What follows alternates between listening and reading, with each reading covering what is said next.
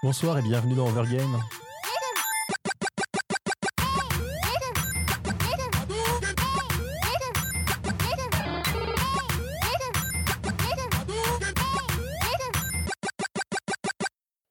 Bonsoir à toutes et à tous, vous êtes sur Cause Commune, donc 93.1 FM ou sur cause-commune.fm. Vous êtes sur Overgame, on va parler de jeux vidéo ce soir, on recevra Miss Mew. Bonsoir. Bonsoir. Voilà, on va présenter à peine plus tard. Euh, nous sommes là jusqu'à 22h30 et donc bah, les- la formalité habituelle, si vous voulez avoir le lien du chat, des Twitter ou du Facebook de la radio sur cause-commune.fm, également un lien pour nous faire des dons, pour faire des dons à la radio si vous sou- souhaitez la soutenir. Ce soir, bah, l'équipe habituelle, donc nous avons Aurélie, Salut Hervé Lucas en régie Salut Hervé. et Léo. Bonsoir Hervé. Et donc une invitée exceptionnelle ce soir qui va nous parler de différents sujets. Donc euh, Miss Mew, euh, bah, rapidement en quelques mots, qui es-tu en fait? Alors, donc moi, dans la vraie vie, je suis game designer, c'est-à-dire que mon métier, c'est de concevoir des jeux. Et à côté de ça, je suis youtubeuse, donc je me, fais, je me prends en vidéo un petit peu régulièrement pour parler de jeux vidéo sur Internet. D'accord. Et du coup, bah, on va avoir effectivement donc, bah, quatre parties comme d'habitude. On va parler de, bah, du coup, de ton activité youtubeuse, de ce que c'est que le game design et ce que tu as pu faire. Et également deux sujets pour l'instant qui vont rester une surprise parce que j'ai décidé. C'est pas euh, particulièrement réfléchi. Parce qu'en fait, il sait pas encore ce qu'il va dire. Mais c'est pas vrai, tout est calculé, on a un plan, c'est faux. Euh, et bah, du coup, effectivement, on va se lancer tout de suite dans- sur le game design. Du coup, effectivement, ra- rapidement ce que c'est et ton expérience dedans, peut-être tout bêtement. D'accord. Alors, donc, le game design, c'est le fait de concevoir les règles du jeu, en gros. C'est-à-dire que mon métier, c'est d'imaginer à la fois des concepts de jeu, mais aussi ça peut aller jusqu'à concevoir des mécaniques très précisément. Selon les productions, c'est-à-dire selon les jeux ou selon les, les- équipes ou les studios, ça peut varier en termes de mission. Mais si je dois résumer, c'est-à-dire que moi, mon boulot, c'est de savoir à quoi ressemble le jeu sur le papier. C'est-à-dire avant qu'il soit programmé, avant qu'il soit dessiné, avant que le son soit fait, il faut que dans la tête des game designers, le jeu soit clair. Donc ça peut, par exemple, moi j'ai été game designer d'abord sur un jeu narratif. Donc là, mon travail, c'était presque de d'écrire et de concevoir des mécaniques de jeu pour accompagner une histoire, parce que le, principal atout de ce jeu-là, c'était l'histoire. Actuellement, je suis game designer plutôt sur des jeux de stratégie. Donc mon, boulot, c'est d'imaginer des systèmes de jeu qui permettront à des joueurs ensuite de, pouvoir établir des stratégies, de, de dire par exemple, bah, par exemple, là j'ai passé ma journée à imaginer comment présenter les informations euh, nécessaires pour que les joueurs puissent aller espionner des ennemis. C'est-à-dire comment ça peut être fait en multijoueur, comment on peut répartir les informations pour que les joueurs soient forcés de se parler et euh, de communiquer entre eux pour pouvoir réunir toutes les informations en endroit pour avoir l'avantage. Donc voilà, ça, ça, ça, c'est mon boulot de game designer au quotidien. Et du coup, en fait, euh, en tant que game designer, vous n'êtes pas spécialisé dans un genre de jeu? Alors ça dépend. Moi jusque-là j'étais spécialisée justement en jeu narratif parce que j'avais aussi eu un passif de scénariste jeu vidéo avant. Donc évidemment la, jonction s'était faite assez naturellement. Et il y a effectivement la possibilité de devenir par exemple narrative designer. Donc c'est vraiment le, le métier à la jonction entre scénariste et game designer. Ce que j'ai visé pendant un temps. Il y a des gens qui sont spécialisés dans les systèmes, il y a des gens qui sont spécialisés- spécialisés dans les jeux de combat ou dans les systèmes de combat. Par exemple, euh, combat designer est un vrai statut, un vrai emploi possible et qui peut être euh, atteint par un parcours de game designer. Euh, donc il y a des spécialisations et il y a des gens qui, comme moi, aiment bien être un petit peu des couteaux suisses et faire plein de choses et découvrir plein de choses et apprendre un petit peu sur le tas. Et du coup, effectivement, c'est tu continues à faire ce côté couteau suisse. Il n'y a pas, y a pas un, un truc qui te tente particulièrement dans un jeu ou dans, un- dans un style ou un autre? Il y a toujours des choses qui me sont plus naturelles, qui me viennent plus naturellement. Effectivement, moi, la narration, ça me venait tout de suite beaucoup plus naturellement. Ça m'arrive encore d'en faire, même dans des jeux de stratégie, parce que bah, pour moi, c'est naturel de dire, ah bah, pour raconter une histoire, on peut transmettre tel sentiment, on peut transmettre telle narration, on peut transmettre tel univers. Mais euh, j'aime bien aussi pouvoir faire d'autres choses. Moi, j'aime bien pouvoir apprendre quand je travaille ou dans les projets que je fais. Donc pour moi, c'est toujours important d'avoir un, un- un petit plus dans chaque projet que je ne sais pas faire et que je vais apprendre à faire. Et du coup, euh, tu, je suppose que tu joues beaucoup pour t'inspirer des autres jeux ou comment ça se passe? Je joue beaucoup, mais en vrai, je joue pas assez. Non, si je, je joue beaucoup, mais je joue pas longtemps. C'est-à-dire que je joue à plein de jeux, mais j'y joue jamais très longtemps. Euh, c'est un petit peu aussi euh, la malédiction une fois qu'on comprend comment fonctionnent les jeux et qu'on sait en faire. On n'y on y joue plus pareil. C'est-à-dire que moi, il y a beaucoup de jeux que je trouve très intéressants, mais je suis incapable d'y jouer plus de deux heures parce que ça y est, j'ai compris ce que je veux me dire et comment il fonctionne et quel est son système. Donc je vais jouer jusqu'à la mécanique de jeu que je voulais voir, jusqu'à un point où je vais me dire, ok, là, il y a peut-être encore des trucs intéressants, mais j'ai pas la patience d'aller jusque-là, je vais passer à un autre jeu. Il y a aussi évidemment tout l'aspect veille qui est que, bah, par exemple, en ce moment, je joue beaucoup à des jeux mobiles parce que je bosse sur un jeu mobile. Et du coup, il faut que je sois au courant de, des pratiques, des, des coutumes actuelles, d'où on en est en termes de design, à quoi les joueurs et joueuses sont habitués, pour pas aller à l'inverse de ça, en fait. Donc il y a, y a, ces deux pans-là. Et euh, surtout, moi aussi, professionnellement, je fais le choix de ne pas bosser sur des jeux auxquels naturellement je joue. Parce que sinon, ça me dégoûte au bout d'un moment. Je veux dire, j'adorais les jeux narratifs, j'ai vachement de mal à y jouer maintenant. Donc, euh, parce que oui, à force de passer ces journées, des mois et des années dessus, au bout d'un moment, on fait bon, ok, finalement, c'est moins fun à jouer maintenant. Je vois, là, il n'y a plus de magie, elle est plus là. Sur le côté veille, euh, c'est vrai que le jeu vidéo me paraît encore assez jeune. Est-ce que du coup, il y a une. Je sais pas, alors, je veux dire, je sais pas si tu connais le reste, mais est-ce qu'il y a une différence entre dans le jeu vidéo euh, sur un peu tout Est-ce qu'il y a des associations de game designers qui, je sais pas, publient des choses, proposent des idées, etc. Ou est-ce qu'on est vraiment obligé de jouer pour voir ce que font les autres?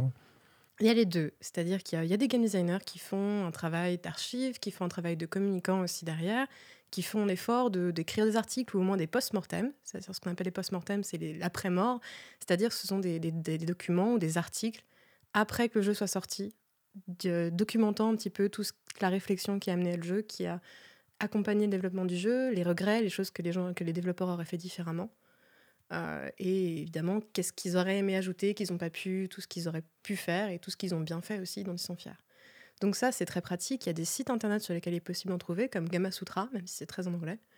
Euh, enfin, c'est complètement en anglais, mais qui est vraiment la référence de base pour trouver euh, beaucoup, beaucoup de pensées, de réflexions sur le jeu vidéo et sur le game design et sur la création de jeux vidéo en règle générale, parce que c'est un, site fréquenté et rempli par des professionnels du milieu. Donc ça, ça existe. Mais euh, ça reste aussi différent de l'appréhension qu'on va avoir d'un jeu une fois qu'on y joue. C'est-à-dire que c'est bien de comprendre comment fonctionne une mécanique, mais c'est pas pareil que d'y jouer. Tout comme c'est pas pareil de regarder quelqu'un jouer et de prendre la manette en main parce qu'on s'aperçoit pas de la complexité de certains inputs, donc certaines euh, euh manœuvres à faire la manette, euh, manipulation, voilà, du fait de dire bah oui bah là ça a l'air simple, mais en fait il faut appuyer sur trois boutons en même temps. Donc c'est peut-être une erreur de design, justement c'est peut-être un design que je n'ai pas envie de faire, ou au contraire c'est un design qui me paraît intéressant. Donc c'est jamais pareil. Euh, on n'appréhende vraiment pas un jeu pareil que d'en entendre parler, de lire dessus et d'y jouer. Du coup, ça me fait penser à une question un peu bête, mais c'est vrai qu'il y a beaucoup de joueurs qui râlent parce qu'ils trouvent que les game designers ne jouent pas leur propre jeu et qu'ils jouent mal et compagnie. Euh, quel niveau de jeu on a besoin, entre guillemets, pour, euh, pour être game designer? Est-ce qu'il faut quand même un minimum pouvoir jouer pour pouvoir apprécier? Ou est-ce qu'on euh, on peut être nul et être un très bon game designer? On peut être nul et être un très très bon game designer. Parce que être un game designer, ce n'est pas être bon au jeu, c'est être bon à la réflexion, à la conception du jeu. Et c'est pas pareil. On peut très bien comprendre une mécanique et quand même pas réussir à jouer. On peut très bien faire des jeux de rythme et être nul à des jeux de rythme parce qu'on comprend la logique qu'il y a derrière. On comprend comment cette logique fonctionne et on sait exactement qu'est-ce qu'on veut faire jouer et faire ressentir. C'est très différent que d'être bon à des jeux. De même que beaucoup de joueurs et joueuses ne sont pas de bons designers.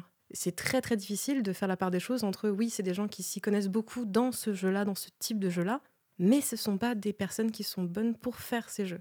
Parce que c'est pas du tout la même réflexion, la même appréhension, ni la même logique, tout simplement. Je suppose que tu as déjà dû être confronté à des gens qui voulaient tel ou tel truc parce qu'ils pensaient ça génial et que du coup, fallait les bailler. On a déjà eu des gens comme ça qui sont passés, qui nous expliquaient qu'ils devaient euh, élaguer énormément de gens parce que des gens qui avaient des idées qui avaient l'air euh, géniales pour, pour eux, etc., mais qui du coup, euh, enfin, déréglaient, on va dire, tout le jeu qui était pensé d'une telle manière au début. Absolument. Aussi, il n'y a pas une transparence énorme, mais quand on fait un jeu, on fait un système entier et qui se veut cohérent, avec un peu de chance. Et parfois, changer juste un petit boulon de la machine, ça va tout déglinguer. Et euh, parfois, on a d'autres contraintes derrière qui font qu'on ne peut pas faire, même si l'idée d'un joueur ou d'un fan euh, est excellente, on ne peut pas la faire. Parce qu'il y a beaucoup d'autres contraintes autour qui sont très complexes à expliquer, qui font partie du métier, qui sont qu'on ne devrait pas avoir expliqué de toute façon, mais qui sont externes à juste cette idée-là. C'est-à-dire que oui, ah, j'adorerais avoir ce moment, mais imaginez si on mettait telle mécanique de jeu, je sais pas. Imaginez, on mettrait des explosions en plus, là, ce serait fantastique, épique, etc. Oui, mais mettre des explosions, déjà, il faut pouvoir les faire, il faut pouvoir les intégrer, il faut pas que ça casse tout le système de jeu, il faut pas que ça casse l'engine, il faut pas donc le moteur de jeu, il faut pas que ça casse euh, bah, finalement la sensation qu'on avait prévue pour ce moment-là. Et peut-être que c'est juste pas l'intention des personnes qui font ce jeu, en fait. D'ailleurs, ouais, tu as, un peu parlé de ça là, mais du coup, est-ce que le game designer, de temps en temps, met un peu la casquette du, manager, quelque chose comme ça, qui du coup va essayer de composer en fonction de, l'équipe de développement, avec euh, du coup euh, leurs faiblesses et leurs euh, points forts, et puis des ressources disponibles du coup? Enfin, on a un peu parlé du coup, ça a l'air. Ça dépend de la taille de l'équipe. C'est-à-dire que plus on a une équipe de grande taille, plus il est possible de se spécialiser, de ne pas avoir à gérer des gens, de ne pas avoir à gérer une multicasquette en fait. Mais euh, par exemple, dans une petite équipe, un game designer, ça peut être aussi l'équivalent du directeur créatif. Donc, ça peut être quelqu'un qui va avoir à gérer la transmission, la répartition du travail, la transmission de la vision. Et même dans des grandes équipes, euh, moi, il m'arrivait souvent de devoir aller voir des programmeurs, des artistes, en disant, bon, bah voilà, notre intention, c'est ça, maintenant, il faut l'intégrer.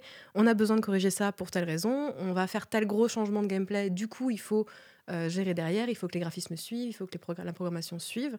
Donc, euh, la communication est hyper importante dans ce métier. Et euh, la capacité de comprendre ce que disent tous les corps de métier aussi. Il n'y a pas besoin de savoir programmer, il n'y a pas besoin de savoir dessiner ou d'être un très bon, très, bon, très bon artiste ou de savoir faire du son. Il n'y a pas besoin de savoir faire tout ça, d'avoir tous ces savoirs techniques, mais il faut avoir une conscience de ces savoirs. C'est-à-dire qu'il faut avoir un minimum d'aisance pour communiquer avec ses équipes. Parce que, euh, à défaut, si on est dans une équipe suffisamment petite, c'est peut-être nous qui allons devoir faire ce travail aussi. Dans une équipe vraiment réduite, tout le monde est en multicasquette. Donc, moi, ça peut m'arriver d'être graphiste sur des projets, plutôt pour ces petits projets à peu près un peu perso. Ça m'arrive d'être son designer, ça m'arrive d'être parfois un petit peu de faire la prog ou au moins le script. Donc, euh, ce qui est un petit peu différent, le scripting, c'est vraiment quand on utilise de la logique de programmation déjà faite, des outils déjà faits, pour relier en fait des bouts de code entre eux. Donc c'est un petit peu ça. Gros résumé, hein. toutes les personnes un peu causes dans la salle qui sont en train de me huer, mais, euh, mais voilà, en somme, euh, et du il faut avoir tout ça. Et du coup, tu as déjà eu une idée de, design comme ça qui, du coup, a dû être. Enfin, tu as dû vraiment tout revoir parce que vraiment, on ne pouvait pas la réaliser du côté technique ou pas. Très souvent. on a, on sait plus souvent non que ouais ouais on va faire ça hein, clairement. C'est plus on a, j'ai toujours plein d'idées, c'est mon boulot, euh, de dire ah on va résoudre ce problème comme ça, ah ce serait trop bien si on avait cette mécanique de jeu. Après on propose des idées, on essaie de les mettre ensemble. Déjà on en enlève la moitié soi-même parce que ça fait que le système il marche pas. Puis finalement on arrive avec ce système et on le montre aux programmeurs, on le montre aux graphistes et ils nous disent ouais mais on a que tant de temps pour le faire, on a que tant de personnes et que tant de budget. Donc t'es gentil mais tu vois, ce quart de truc là, tu l'enlèves. Tout ce que tu peux couper, tu vas le couper. Ou alors, en tout cas, tu nous mets de côté déjà dans ton projet qu'est-ce qui peut être coupé? Qu'est-ce qui n'est pas vital pour que ton jeu fonctionne? Parce que on sait tous très bien qu'au final, euh, un développement de jeu, ça ne se passe jamais comme prévu. Et il y aura toujours un moment où il faudra couper. Et ce sera douloureux, mais c'est pas grave, ça fait partie du métier. Et du coup, ça se passe comment? C'est d'abord euh, une idée de scénario, c'est d'abord une idée de gameplay, c'est. Ça dépend entièrement des projets de jeu. Euh, D'accord. Par exemple, le jeu sur lequel je travaille, c'est d'abord une idée de gameplay. Parce que on savait déjà, en fonction là, en fonction du studio, on savait déjà quel type de jeu on allait faire et on savait juste qu'on voulait y apporter un petit vent de, nouveau, un petit peu de nouveauté et que qu'on voulait s'adresser à un public déjà acquis en fait à ce système, à ce type de jeu. Donc nous, on partait de gameplay entièrement. Et après, on, a, on, on allait voir les graphistes pour qu'ils nous donnent un univers graphique. Et après, on va voir les programmeurs avec un document vraiment bien ficelé pour qu'ils comprennent ce qu'ils ont à faire. Euh, ça, c'est vraiment particulier au studio auquel je bosse. Euh, il y en a d'autres, euh, où j'ai d'autres projets sur lesquels j'ai travaillé, c'est avant tout une idée narrative. C'est avant tout un scénario qui devient un jeu. Il y en a d'autres sur lesquels j'ai travaillé où c'est commercial. C'est une demande d'un éditeur, par exemple. Donc j'ai déjà par exemple fait un jeu pour enfants, enfin travaillé dessus. À l'époque j'étais level designer, c'est-à-dire les personnes qui composent les niveaux. Et c'est simplement l'éditeur qui est venu voir la boîte en disant bah, bah voilà, nous on a tant de, 30 temps de budget, ça peut durer donc tant de temps de développement pour telle licence qu'on a, qui est une licence pour enfants connue, plus ou moins connue. Euh, et euh, c'est un jeu pour enfants. Les, la plupart des gens ne connaissent pas s'ils n'ont pas d'enfants déjà. Mais euh, c'est un petit diable rouge, s'appelle Cocoto, c'est très mignon. Et en disant voilà, on veut un jeu sur telle console pour telle date, avec tel budget. Vous faites ce que vous voulez, nous on a juste cette contrainte et cette contrainte et cette contrainte et vous faites un jeu. Et après, donc, euh, bah, c'est que ton métier c'est d'avoir des idées avant, j'imagine, mais tu dois aussi les tester, je suppose, avec des prototypes assez dégueulasses. C'est vrai que c'est. Je me sens attaqué. Non, non, non je sais pas, ah, pas, pas, toi, qui les fait, les enfin, je pense que ah, les prototypes. Si, des fois, si. D'accord. Mais du coup, c'est vrai que c'est, enfin, ça, ça, me paraît assez complexe, de, comment dire, il faut forcément un peu sentir si ça, si ça rend bien ou pas. C'est, être assez compliqué avec juste des prototypes et sans forcément voir l'ensemble du jeu. Ça peut être compliqué, mais en fait, au bout d'un moment, on a l'habitude. Hmm. C'est-à-dire, et puis c'est aussi mon travail d'avoir déjà la vision de ce que ça va donner après, ou de ce que ça peut donner après, et d'orienter cette vision, et d'orienter le prototype en disant voilà, ce que je veux montrer dans un prototype, c'est pas le jeu. C'est soit une mécanique de jeu, soit un univers, soit un système, soit euh, peut-être une interface. Euh, un prototype sert à montrer une chose en particulier, pas tout un jeu fini. Et c'est ça la différence aussi. C'est que du coup, moi, si ça m'arrive de prototyper, euh, que ce soit pour des projets perso ou pour des projets professionnels, ça arrive très souvent. C'est aussi le boulot des game designers assez souvent. Donc pas forcément seul. Par exemple, si c'est sur une grosse prod AAA, j'aurais carrément des programmeurs avec moi. Mais euh, C'est pas toujours le cas, et ça m'est déjà arrivé de devoir le faire toute seule. Et là, c'est le but de dire bon, bah voilà, moi je dois juste prototyper cette mécanique de jeu, un truc un petit peu euh, d'enquête par exemple, un truc d'inspection d'indices, ça j'ai déjà dû faire.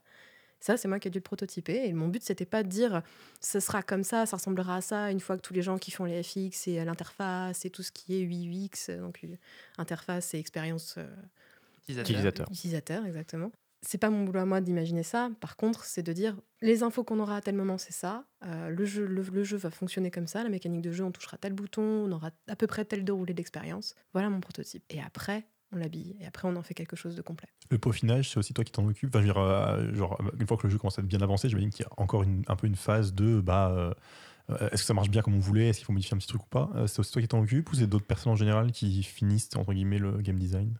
Là encore, ça dépend vraiment beaucoup de la boîte et de l'équipe. Euh, ça peut être mon travail, euh, ça peut être mon travail de faire l'équilibrage, le peaufinage. Mais dans tous les cas, mon travail, ça va être aussi d'accompagner le développement du jeu. Parce qu'on n'a pas une idée et elle reste fixe. On a une idée et on la fait évoluer avec le développement du jeu. On s'aperçoit qu'il y a des choses qui ne marchent pas. On s'aperçoit qu'il y a des choses qui, finalement, on a peut-être une meilleure idée et on a peut-être le temps de la faire. Et on, s'app- et on doit faire évoluer aussi les mécaniques de jeu, le système de jeu, le game concept et le game design, en fait, avec le jeu. C'est aussi mon boulot de faire ça. Ok, on va lancer la première musique qu'a choisi Léo. Oui, oui, oui. Alors du coup, bah, c'est le, le- le- le thème principal de Crisis 2, qui est un, un FPS euh, développé par Crytek, euh, qui a été composé par euh, Hans Zimmer. Cause commune, cause-commune.fm.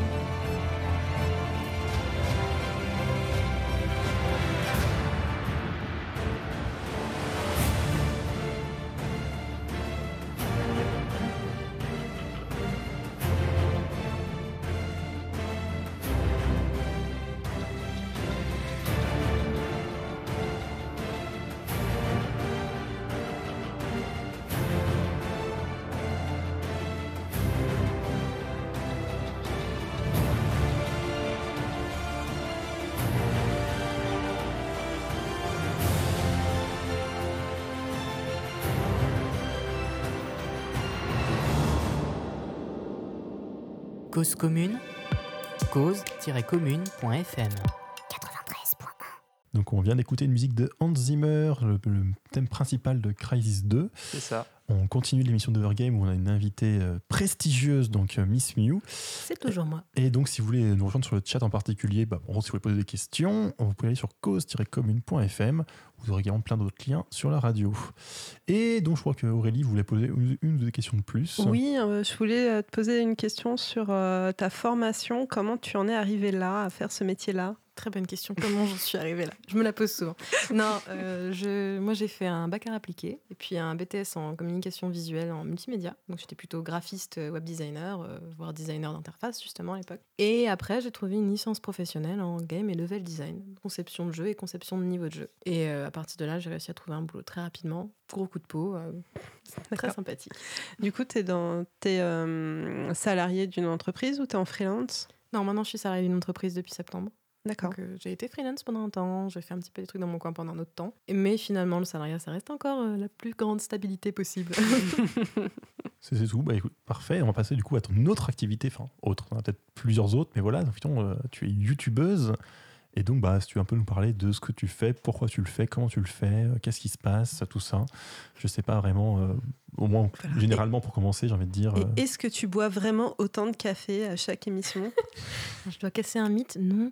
Euh, si, par contre, pendant l'émission, j'ai vraiment du café. Parce qu'en fait, donc, mes émissions sur YouTube, c'est notamment la pause café, dans laquelle je parle des petits détails qui font et défont les jeux vidéo.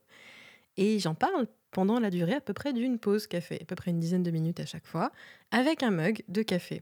Il faut savoir qu'il y a vraiment du café dans ce mug la plupart du temps. Parfois, c'est du thé. Est-ce que tu le renverses régulièrement euh, pendant les Ça tournages? M'est déjà arrivé. Ça, c'était une information primordiale. Et du coup, euh, bah, en fait, comment tu as commencé? C'est vrai que. euh, Enfin, pourquoi pourquoi tu as voulu faire une chaîne YouTube et euh, comment tu t'es lancé? Alors, au début, je faisais pas ma propre chaîne. En fait, à la base, j'étais sur une chaîne commune avec euh, deux autres euh, femmes où on était euh, sa cartouche. Euh, et en fait, euh, qui était née de l'idée de, de la, commande, la commandante Carrie, c'était son pseudo à l'époque, qui avait fait en fait un appel tout simplement sur un forum euh, auquel j'étais inscrite en disant voilà, il y en a un petit peu marre, il n'y a pas de femmes qui s'expriment sur le jeu vidéo. C'est bien vrai. Et euh, n'est-ce pas? Il y en a très peu, et surtout sur YouTube, il y en a quasiment pas.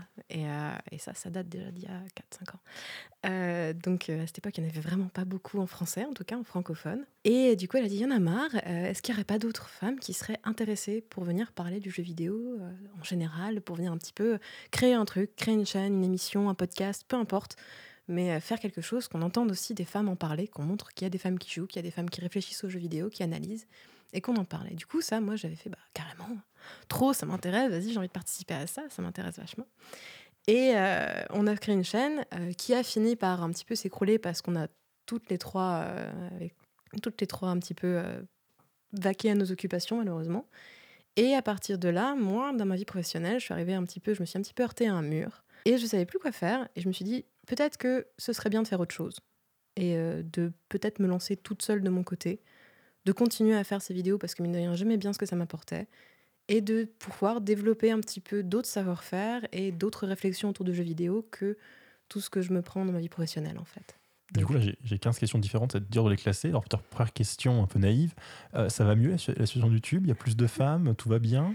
Ça va un tout petit peu mieux, mais non, pas Oui. vraiment en fait. hein. Ça, ça va mieux en vrai. Il y a quand même au moins des noms de femmes qui commencent à ressortir un petit peu, qu'on commence à voir, comme la développeuse du dimanche, euh, comme Nathalie, qui est surtout streameuse, mais qui fait aussi une chaîne YouTube, qui tient aussi une chaîne YouTube et qui était une de mes anciennes camarades de sa cartouche. J'en profite. Euh, Il y, a, y a quelques autres femmes comme ça. Il y en a de plus en plus qu'on voit naître aussi. Euh, je- J'ai régulièrement des, des, youtubeuses qui feront leur première vidéo que je vois passer, que je vois retweeter, que j'essaye aussi moi de mettre en avant quand je peux. Euh, et en espérant qu'elles en fassent une deuxième, à chaque fois, c'est un petit peu le piège de faire la première et puis après de faire en fait, j'ai pas le temps. et d'arrêter d'en faire tout simplement. Du coup, voilà, moi c'est comme ça à peu près que j'ai commencé. euh, Et maintenant, ça va pas forcément beaucoup mieux, mais on voit du progrès et on voit un petit peu plus de diversité sur YouTube, au moins pour parler, analyser jeux vidéo et ça fait du bien. Et l'autre question, je disais que ça va t'apporter, enfin, euh, tu voulais continuer pour tout ce que ça t'apporte et aussi le regard différent. Et alors, du coup, c'est un peu la question, c'est d'avoir un, qu'est-ce que ça t'apporte? Effectivement, est-ce qu'il y a une grosse différence entre ton regard, parce que tu utilises quand même beaucoup ton métier pour faire tes vidéos, visiblement.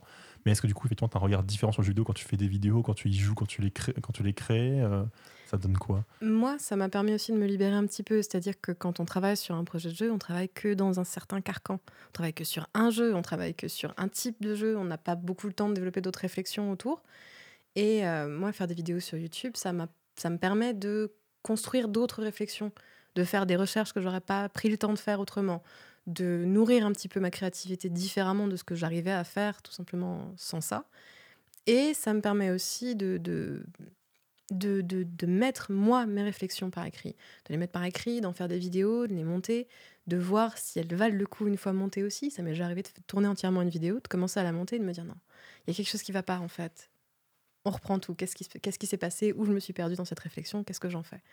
Donc, du coup, moi, ça me permet vraiment de, voir les jeux vidéo un petit peu différemment et surtout de prendre un autre point de vue.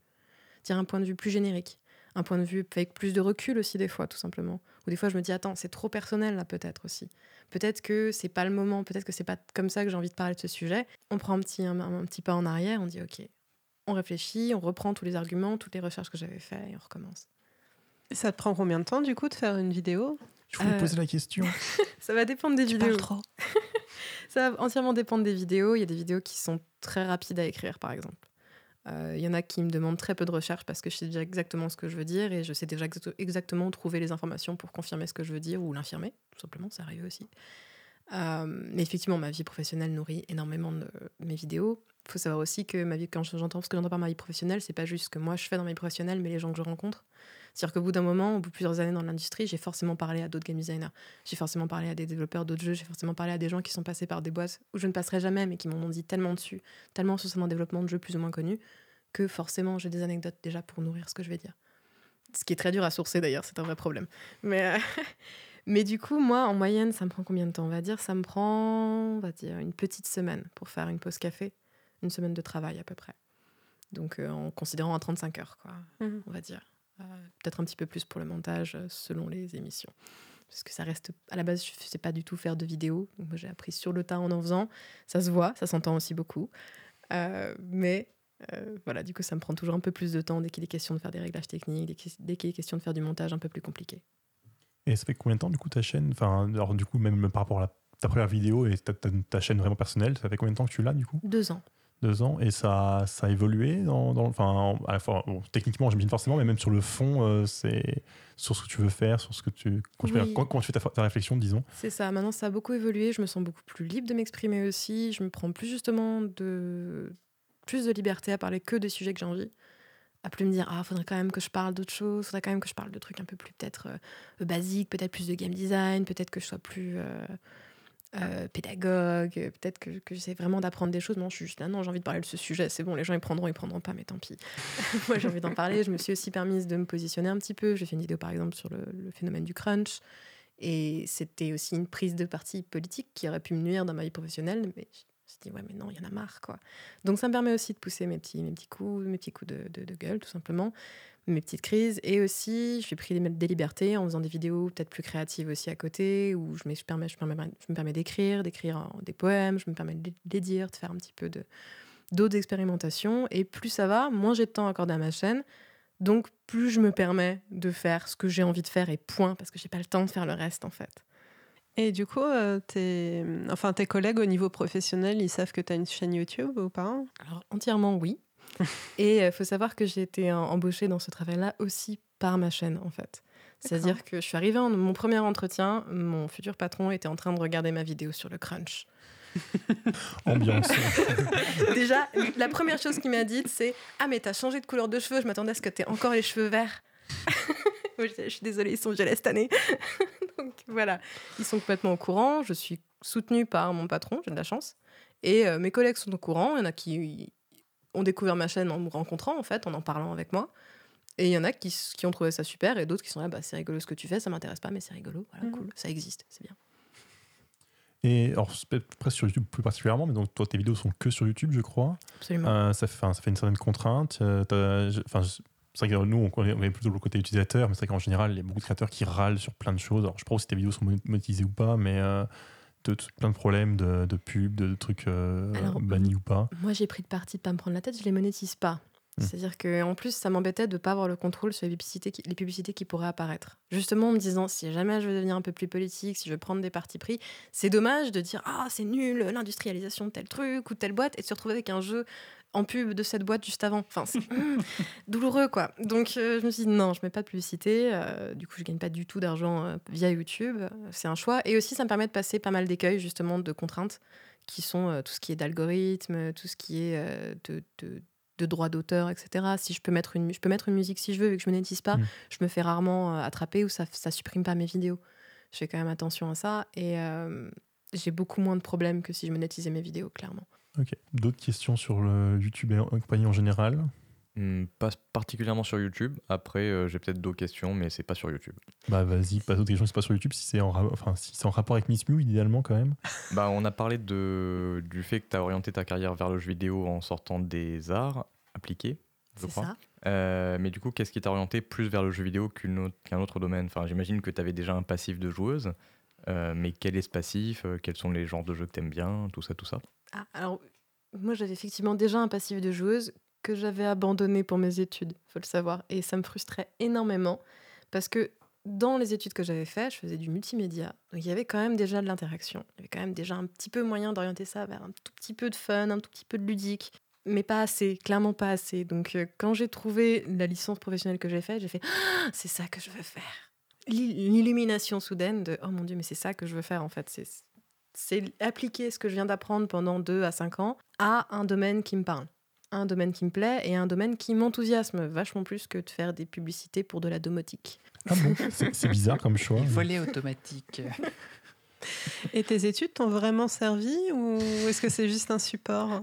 Non, si, ça m'a vraiment servi, mais euh, pas de la façon dont on pourrait s'y attendre. C'est-à-dire que moi, je résume 5 ans d'art appliqué en disant c'est 5 ans qui m'ont appris à répondre à des problèmes de manière créative et à ne pas paniquer. Oui, parce que en gros, ce que, tu, ce que tu disais euh, sur le game design avant, c'est qu'il y a beaucoup de cas où il va falloir re- retravailler les choses, remodifier, etc. Moi, j'imagine qu'il y a des moments où un peu en mode le jeu sort dans trois mois et ça ne marche pas, qu'est-ce qu'on fait? Je, je suppose que ça arrive. C'est ça, il y a ça. Et puis il y a aussi le bon, bah, on a telle problématique et il faut y répondre. Il faut trouver une solution. Là, appliquer, ça apprend à dire bon, bah, on va te faire une piste en trois axes, on va te, chercher euh, trois, trois possibilités de réponse. Et c'est tout bête, ça, c'est un truc hyper scolaire, mais c'est tout bête, mais c'est un outil qui, moi, auquel je reviens quand vraiment je sais pas quoi faire. Quoi. Dire ok, il me faut tant d'idées. Je cherche trois idées vraiment différentes et après j'en choisis une, quoi, par exemple. Et euh, sur le côté aussi plus personnel, je sais que tu, tu, tu as aussi créé quelques jeux personnellement, même qui sont disponibles sur ta page. Absolument. Euh, en général, c'est c'est des idées qui sont venues comme ça, tu te dis, oh, j'ai envie de le faire. C'était vraiment des, des projets, je sais pas comment dire ça, mais vraiment une idée de, ah, je voudrais faire ça, puis après, tu as cherché un, un, design derrière. euh. Ça va dépendre. Il faut savoir que la plupart des jeux, par exemple, moi j'ai une page sur euh, itch.io Mhm. euh, sur laquelle on trouve pas mal de jeux, mais ce sont tous des prototypes de jam, pratiquement. Euh, je crois, une exception près, ce sont tous des prototypes ou des tutoriels. Enfin, Pour des- rappel, des les jams, c'est des petits euh, concours, on va dire, où on fait un jeu en temps limité avec un thème imposé.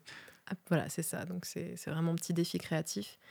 Et euh, du coup, ce sont des jeux qui sont vraiment encore à l'état de prototype. Donc c'est soit il y a un thème proposé lors de la jam que je respecte, soit c'est je suis particulièrement inspirée à ce moment-là et du coup je prends cette jam comme excuse pour faire un petit truc. Mais ce ne sont pas des jeux que je considère comme finaux, comme fignolés ou comme finis, mais ce sont des expérimentations pour moi de game design. Et quand par contre à côté, euh, ce qui est ce que je publie rarement en ligne, j'essaye de faire des jeux plus complets ou plus finis de, à moi, ça me prend beaucoup plus de temps et là c'est plus juste une envie d'exprimer quelque chose. Parce que le reste du temps, je suis déjà dans mon travail en train de faire des jeux. Donc si vraiment j'ai besoin de faire un jeu pour moi, c'est plus pour exprimer quelque chose. Et tu, enfin, tu restes dans le game design. Alors, je me dis que tu fais forcément un peu tout quand tu fais un jeu toi-même, mais euh, ça reste ta motivation principale ou est-ce que du coup tu te dis plutôt, ah, j'ai envie de faire un jeu, je sais pas, graphique euh, qui sera super beau et je verrai derrière ce que je mets ou. euh, Alors, ça peut arriver que je fasse ça et je le regrette très vite. Parce Là, que je, tu- je suis pas une très bonne hein, graphiste. Tu te rappelles pourquoi ça. tu fais du game design en fait? Exactement. Non, puis aussi, euh, chasser naturel, il revient au galop. Maintenant, je suis game designer. Quoi. C'est le problème, c'est que je peux pas m'en empêcher. C'est que je- j'ai beau dire, ouais, non, mais sur ce projet-là, je fais juste le scripting ou je fais juste euh, le, le graphisme. Non, au final, je me sens obligée. Je- C'est plus Mm. fort que moi. J'ai besoin de faire ce game- d'un peu de game design. J'ai besoin d'intervenir un petit peu sur le concept, sur le design, etc. Donc euh, non, je finis toujours par être game designer. Quand bien même je prends une autre casquette à côté, à la base, je finis par être game designer. C'est- une sorte de malédiction. Euh, du coup, euh, à moins que quelqu'un ait une question Ah primordiale. bah du coup, t'as Ah. pas vraiment répondu sur ton passé de joueuse. euh, C'est vrai. Ça a- peut attendre la fin aussi. il y en a une qui suit, mais non, mais trop tard. Donc euh, voilà. Ton passé de joueuse, dis-nous tout. Voilà. Euh, mon passé de joueuse, euh, je, je sais même pas à quel âge j'ai commencé à jouer tellement c'est venu euh, tôt. Euh, j'ai de la chance, j'ai un père qui était euh, assez, assez branché tech, euh, donc on a eu très vite des PC à la maison, on a eu très vite, euh, on a récupéré les consoles du grand cousin, on a récupéré, euh, on avait récupéré une Mega Drive d'un grand cousin, donc avec plein de jeux déjà. Donc j'ai joué sur console comme sur PC très très tôt, et j'ai joué à plein de jeux très différents parce que par exemple mon père avait eu la bonne idée de dire, bah, je vais récupérer plein de jeux des copains, je vais vous les graver. Parce que j'étais, j'ai deux sœurs, il faut le savoir, Oh. famille de filles. Donc on a eu beaucoup de jeux qui sont caractérisés euh, jeux pour filles, justement. On a énormément joué aux Sim- aux Sims. Trois générations de filles qui jouent à trois générations de Sims. Hilarant. Des conversations formidables. Euh, mais à côté de ça, on a eu des jeux, mais hyper, euh, même trop violents pour notre âge, parce que mon père les avait pas trop regardés avant de nous les graver. Puis après, mystérieusement, ces, jeux-là disparaissaient quand ma mère les voyait. Mais, mais voilà, du coup, j'ai pu jouer à beaucoup de jeux, très très divers. Et en plus, j'ai eu de la chance, j'ai grandi dans des milieux avec d'autres enfants qui jouaient aussi. Et du coup, c'était, euh, bah, on va aller chez tel pote jouer à Mario Kart sur Nintendo 64, on va aller chez tel pote jou- jouer à GoldenEye, on va aller chez tel pote, tel pote faire des LAN sur PC. Donc euh, j'ai beaucoup joué à plein de jeux différents. Et en même temps, j'avais une mère qui limitait beaucoup les temps d'écran chez moi. Donc je, je- je savais toujours qu'il fallait pas trop jouer. J'ai quelqu'un, une- une voix derrière moi qui disait non, ça suffit là, ça fait trois heures que tu es là, tu arrêtes. Et du coup, ça t'a. Oui, bon, c'est un peu. euh, tant pis pour l'heure. Ça t'a ça- ça t'a quand même aidé derrière pour le game design, enfin, même si, bien sûr, t'as pas le même point de vue à, je sais pas, quel- à- en tant enfant, qu'en étant adulte, en, fait des études, mais est-ce que quand même ça aide un peu d'avoir un, un background comme ça, d'avoir joué à beaucoup de jeux derrière pour euh, s'inspirer ou au moins voir ce qui a été fait? Je pense que quelqu'un qui n'aime pas un minimum les jeux vidéo finit par ne pas avoir envie d'être game designer. Mm. Je pense qu'au bout d'un moment, faire des jeux vidéo, c'est quand même un travail assez conséquent. Et euh, ça demande beaucoup de volonté, beaucoup de, de soi aussi, de, de donner un petit peu de créativité, que ce qu'on soit même programmeur, qu'on soit graphiste, etc. Au bout d'un moment, il faut un minimum aimer les jeux vidéo. Parce que sinon, c'est très difficile de rester dans ce milieu. Et on va envoyer la musique suivante que tu as choisie. Il s'agit Et c'est un très bon choix. n'est-ce pas? Donc il s'agit de Gris partie 1, f- composé par Berliniste pour le jeu du même nom, créé par le studio Nomada. Cause commune, cause-commune.fm 93.1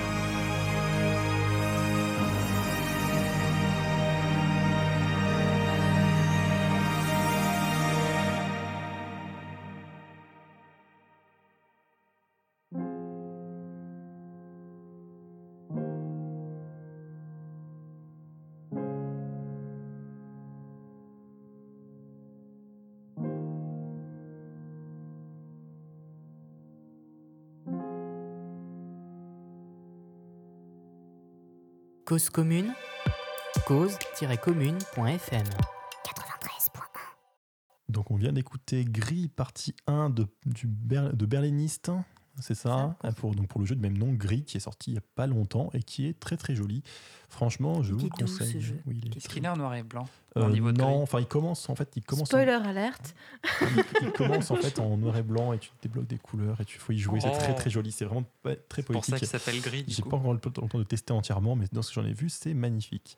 Et donc, bon, vous êtes toujours sur Cause Commune, hein, donc cause-commune.fm pour trouver le chat si vous voulez participer à la conversation ou poser des questions à notre invité Miss Mew qui est toujours là ce soir, hein, c'est pas encore enfui. Mais avant de continuer euh, bah, cette émission, euh, c'est le thème de la semaine avec Aurélie. Oui, le thème de la semaine. Et donc, j'ai fait un thème horriblement original. Je vais parler de Noël.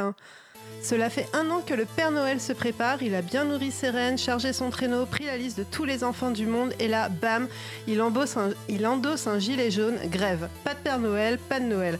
On pourrait toujours utiliser des Lemmings Noël, mais leur efficacité ne semble pas optimale. Reine Lorraine part alors en éclaireur chercher un remplaçant. Le juge de Phoenix Wright, la barbe est de bonne taille, un poil trop grise, mais franchement, vous le voyez se glisser dans les cheminées. Le nain de Golden Axe, une barbe blonde, bon, ça se teint. Capacité à se faufiler partout, ok, trop petit, il ne pourra pas conduire le traîneau. Et si on faisait peur aux enfants? C'est vrai après tout, regardez Demonic Santa de Days Before Christmas.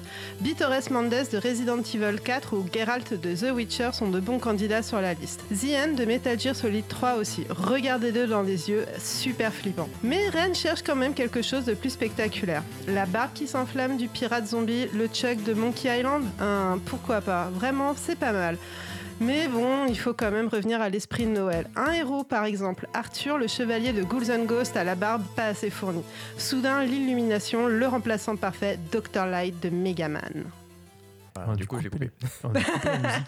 C'est- donc, C'est trop court, c'est lamentable. Non, mais j'avais encore une ligne et j'ai hésité. Je crois que ça fait trois semaines que tu nous donnes la même excuse. Eh bien, écoutez, faites vos chroniques, voilà, hein, parce que si vous êtes si malin, je veux dire, hein, voilà, vous... On, on- on va continuer l'émission pour éviter que j'ai à répondre à répondre à ça, parce qu'elle a raison. Euh, sur donc les conditions de travail dans l'industrie du jeu vidéo, parce que bah, c'était un sujet dont je voulais parler et c'est assez intéressant, effectivement, d'avoir quelqu'un qui pourra témoigner euh, sans, sans trop craindre de, de menaces de son boulot, je pense, j'espère. Ça devrait aller. Ou du moins, tu parles des conditions de travail avant que tu rejoignes ce nouveau studio, qui pas? lui doit être parfait, je pense. Alors, bah, et du coup, effectivement, bah, à quoi ça ressemble les conditions de travail et qu'est- est-ce que qu'est-ce qu'il y a de particulier à l'industrie du jeu vidéo? Alors, ça va être un petit peu hypocrite pour moi de dire ça, vu, vu que là, je suis dans un studio où ça se passe très bien.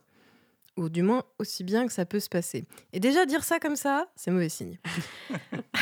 mais alors, donc, je- j'en ai parlé un petit peu, mais il y a quelques mois de ça, j'ai fait une vidéo sur le, ce qu'on appelle le crunch. Dans l'industrie du jeu vidéo, c'est le nom qu'on donne aux périodes que, par exemple, en architecture, on appelle des périodes charrettes.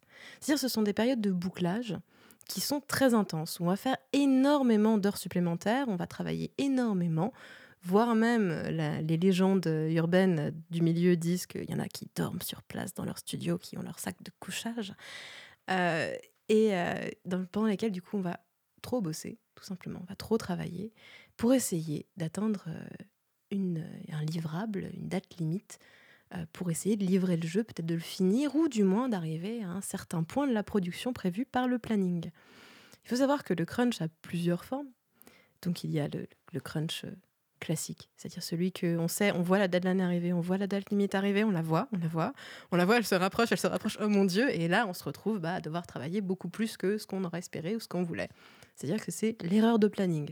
Ça c'est le crunch classique, c'est le crunch tel qu'il devrait être. C'est-à-dire que c'est une période qui devrait être courte, une période qui devrait être accidentelle et traitée comme telle. Mais c'est pas le cas. C'est-à-dire que bien souvent, on se retrouve avec un crunch peut-être euh, plus insidieux. Ou après tout, on fait un très beau métier, on fait un des plus beaux métiers du monde. Il y a tellement de gens qui voudraient notre place, c'est trop bien de faire des jeux vidéo. Alors euh, on va rester plus tard le soir. Parce que euh, faut quand même finir un petit peu ce document, faut finir cette mécanique, faut finir ce code, faut finir cet artwork, faut finir l'asset graphique, faut finir telle ou telle chose Le composant. voilà, tous les composants du jeu. Et euh, du coup, on reste plus tard. Puis toute notre équipe, elle reste plus tard avec nous par solidarité. Puis du coup, finalement, ça fait deux semaines qu'on n'est pas rentré avant 21h chez soi. Sachant qu'on commence à 9h, ça commence à faire 12 heures par jour dans la boîte. Il reste plus beaucoup de temps pour faire d'autres choses. Et après, il y a peut-être encore un autre crunch, qui est celui qu'on voit pas venir. Qui est celui que, bah, finalement, on est revenu un week-end une fois, c'était une exception. Puis deux ans plus tard, on est là tous les week-ends. Puis évidemment aussi, euh, maintenant, il y a aussi cette forme de crunch totalement assumée où il est sur le planning. C'est marqué. De telle date à telle date, on est en crunch. Et ça m'est arrivé de recevoir ce mail, une fois dans ma carrière, ça m'est arrivé de recevoir ce mail surréaliste où dedans il y a marqué alors euh, telle équipe, euh, vu qu'il y a l'E3, euh, le grand festival annuel de jeux vidéo euh, le- en Amérique, je ne me rappelle plus de la ville, donc Los. Angeles. Los Angeles, c'est ça, merci. Euh, tout d'un coup, alors, euh, vu que l'E3 approche, euh, telle équipe qui bosse sur telle partie du jeu qui servira de démo, elle est en crunch à partir d'aujourd'hui. Hein. Euh, du coup, euh, voici le numéro pour la compagnie taxi qu'on rembourse, euh, voici les, les dispositions, et surtout qui conclut par ce paragraphe magnifique qui disait en gros, oui, on sait que c'est dur, mais dites-vous bien que ce trailer de jeu, il sera vu par plus de 15 millions de joueurs dans le monde. C'est quand même un honneur. Euh, Travailler par passion, Ah voyons. oui, non, mais ça, a- j'aime bien payer mon loyer en chaque passion. oui, c'est toujours pareil. L'exposition, c'est toujours. Euh, oui, en plus, euh, ton, ton nom sera même pas sur le trailer, j'imagine, donc t'auras même pas de pub pour toi. Quel nom sur les trailers? T'as déjà vu des crédits non, mais dans c'est les, dans je dis, ça à rien. Quoi. Euh, mais j'ai enfin, une question très naïve, mais mais, enfin, ça, ça me paraît moyennement légal, et du coup, le faire par mail et par écrit, enfin, je sais pas, il n'y a pas un- quelqu'un qui a dit Hey, je prends mon avocat, euh, fasse un truc comme ça? Qu'est-ce que tu veux prendre ton avocat? Tout le monde se connaît dans ce milieu. Ouais, si, si C'est tu- la, la- non, mais c'est vraiment Ouais. en plus, c'est la défense. Tout le monde se connaît. Il est très très facile de, de sacrifier sa réputation dans, dans l'industrie. En vrai, une fois qu'on a quelques années d'expérience, on s'aperçoit que c'est un petit peu plus complexe que ça. Que oui, tout le monde se connaît, mais tout le monde ne s'aime pas. Et euh, qu'il est facile de dire euh, oui, mais en fait, tel studio, si ça marche pas, tu sais qu'il y a tel studio qui sera tout à fait d'accord pour que tu ailles chez eux.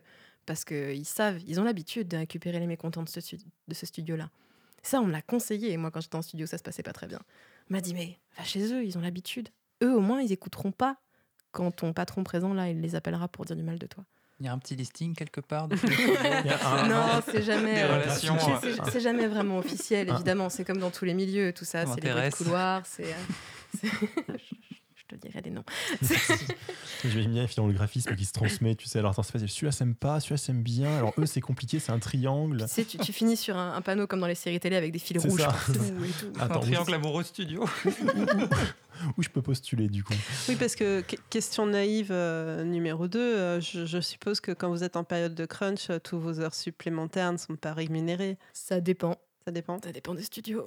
Vous pouvez les récupérer ou. euh, Non, alors, si, par exemple, moi, les, les fois où j'ai dû en faire et qu'elles étaient considérées comme officielles, c'est-à-dire que déjà, on fait une différenciation entre celles qui sont officielles et celles qui ne le sont pas. C'est-à-dire que, quand moi, j'ai dû, en- quand moi, j'ai dû vraiment en faire, on m'avait dit, bah là, ça y est, on est dans une période où vous loguez toutes vos heures supplémentaires et elles seront rémunérées. Parce que c'est légalement, on est censé les rémunérer. Donc, euh, ça, c'est pas mal. En théorie, ça marche bien. En plus, ça fait des RTT au pire si on les rémunère pas. Bon, c'est déjà ça. Il faut avoir du temps pour les poser, mais tant pis. Du coup, on a des, pas mal de boîtes qui, mine de rien, les payent. Mais il y en a aussi beaucoup qui ne font pas, pas attention, tout simplement. Voire pire, qui mettent tous leurs employés au régime cadre, par Ouais. exemple. Ah. Comme ça, on n'a pas besoin de compter les heures. C'est trop facile. On Donc, donne des missions, c'est tout. c'est et- ça, par exemple. Donc, euh, il y, a, il y a plein de, de façons aussi de, de- de gérer euh, le crunch, de gérer les heures supplémentaires, de gérer tous ces, tous ces systèmes-là. Il y a, il y a d'autres personnes qui s'y connaissent bien mieux que moi euh, dans tout ça. Moi, tout ce que j'ai, c'est mes propres expériences. Mais du coup, non seulement on compte pas ces heures, mais en plus, souvent, on s'aperçoit pas qu'on fait des heures supplémentaires ou alors on n'a pas conscience qu'il faudrait qu'on les note quelque part. C'est aussi le. l'ignorance programmée, on va dire. C'est, surtout, on ne dit pas, on n'envoie pas de message en disant comment on va loguer ces heures. On en- on n'envoie pas de message disant quel est exactement le- le- le- le procédé à suivre pour dire là, j'ai fait tant d'heures supplémentaires. Et parfois, c'est, un parcours du combattant, parce que par exemple, on n'était pas dans une période où le chef de projet avait prévu qu'il fallait faire des heures supplémentaires. En fait, il les fallait quand même, c'est juste qu'il ne les avait pas prévues. Donc, du coup, officiellement, on n'était pas censé en faire. Du coup, limite, t'as l'impression d'être fautif. Tu sais, c'était un petit peu là. Ouais, bah, j'ai fait 4 heures de supplémentaires cette semaine. J'aimerais bien que ce soit noté quelque part, quoi. Que je sois sûr que ce soit payé à la fin du mois. Et là, on fait, mais pourquoi t'as fait tes heures? Pourquoi? Bah, enfin, voilà. Et en plus, c'est pas à moi qu'il faut aller voir. Il faut aller voir machine, il faut aller voir machin. Et euh, tu fais, moi, tant pis, 4 heures, merde. Zut. Mais euh, du coup, ça, répond un peu à ma question que je voulais poser. Mais comment dire, est-ce que les gens qui travaillent dans, le, mi- dans ce milieu-là sont prêts au courant et certains se méfient? Est-ce que même, je sais pas si euh, beaucoup de gens sont syndiqués ou pas? Ou est-ce qu'au contraire, effectivement, il y a beaucoup plus une ambiance de. euh, mais, mais on fait le plus beau métier du monde et effectivement, après tout, si t'es passionné, il faut, faut que tu travailles plus. on considère que c'est normal. C'est-à-dire que, euh, enfin, je dis ça de façon très amère, c'est pas forcément vrai. Il y a évidemment tout un mouvement qui, qui se crée, qui s'est créé plusieurs fois et qui là a l'air de bien marcher ce- cette fois cette année euh, depuis depuis un an ou deux, qui veut que justement il y ait des syndicats qui essayent de pousser à créer des syndicats ou des unions à l'é- à l'étranger pour essayer justement de défendre les droits du travail euh, des employés de l'industrie. Euh, mais c'est pas encore au point et c'est pas la première fois que ça arrive. C'est-à-dire que euh, je le mentionne dans ma vidéo, mais il y a la première histoire qui a fait polémique sur le crunch dans le jeu vidéo. Elle date d'il y a une dizaine d'années déjà. Et ça n'a pas changé. Les problèmes sont toujours les mêmes. Euh, c'était les, EA Wives, donc les épouses d'Electronic Arts, où c'était en fait la femme d'un employé d'Electronic Arts qui avait poussé son petit coup, sa petite crise sur Internet en postant exactement tout ce qui se passait avec son mari, qu'elle voyait jamais d'ailleurs, et euh, l'état dans lequel il était, et la façon dont Electronic Arts exploitait ses employés de cette façon, par le crunch et par des conditions un petit peu déplorables derrière. Donc du coup, ça avait créé la polémique, et cette polémique, on la retrouve à peu près tous les deux ans. Mais entre autres, là récemment, il y a, enfin, je n'ai pas regardé de près, donc je sais pas exactement, mais il y a à la fois Telltale qui a fermé, qui visiblement, plein d'employés ont dit qu'ils bah, ont travaillé à fond, puis ils se sont fait virer du jour au lendemain. Il y a aussi pour le Red Dead Redemption 2, là où euh, tout le monde dit Ah, c'est un super jeu, mais aussi des gens qui disent Oui, alors nous, on s'est fait un peu exploiter pour le faire d'ailleurs, en passage. Oui, il est super, mais pour le terminer, ça a été assez douloureux. C'est ça. Bah là, 2018 a été particulièrement gratiné en termes d'affaires qui sortent un petit peu euh, de la tête de la terre. là. C'est-à-dire qu'il y a eu, il y a eu en début d'année, il y a eu l'affaire Quantic Dream, il y a eu Mm. Eugene System qui s'est mis en grève. La première grève depuis 7 ans dans le milieu du jeu vidéo en France, euh, pour dire à quel point c'est rare. Euh, Il y a eu bah, du coup Telltale, il y a eu euh, Red Dead Redemption 2, euh, avec toute l'histoire de Rockstar, euh, et les fameuses 100 heures par semaine. Il y a eu encore euh, quelques soucis chez ArenaNet, il y a eu Riot Games qui a été dénoncé aussi pour ses conditions de travail toxiques et dont le crunch, mais là, c'était pas le cœur du problème. Et euh, c'est quand même que des grands noms. c'est quand même des boîtes plus ou moins connues. Euh, voilà, Mitogen System est la moins connue d'entre elles, parce qu'ils font que des jeux de simulation militaire. Mais euh, ça reste euh, normalisé dans, dans l'industrie, ce qui fait que bah, là, on a, par chance en France, on a enfin un syndicat de travailleurs de jeux vidéo. On a le STJV, syndicat des travailleurs et travailleuses du jeu vidéo, qui a été monté il y a à peu près un an. Donc c'est tout récent. Et qui a justement aidé à soutenir la grève de Gen System. Euh, mais c'est récent. Ça, et pareil, là, il y a le premier syndicat anglais qui a été créé genre, il y a une semaine ou deux, Ah, oui, d'accord. euh, donc euh, au- en Grande-Bretagne. C'est qu'à faire tous les studios de jeux en France, au moins on est, on est bon là-dedans pour faire des syndics. Ouais, on, on- on devrait exporter la grève, en fait. En théorie, mais en fait, on n'est pas Oui. si bon Oui. dans le jeu Non, vidéo non. et la tech, on n'est pas mieux que les autres, hein, malheureusement. Puis bon, il y a cette normalisation aussi qui fait que bah, on a souvent des anciens euh, qu'on admire, des gens qui, qui ont travaillé sur des jeux qu'on a adorés étant enfant, qui viennent raconter leur crunch, mais euh, avec honneur. C'est vraiment des gens qui Mm. le portent comme un badge.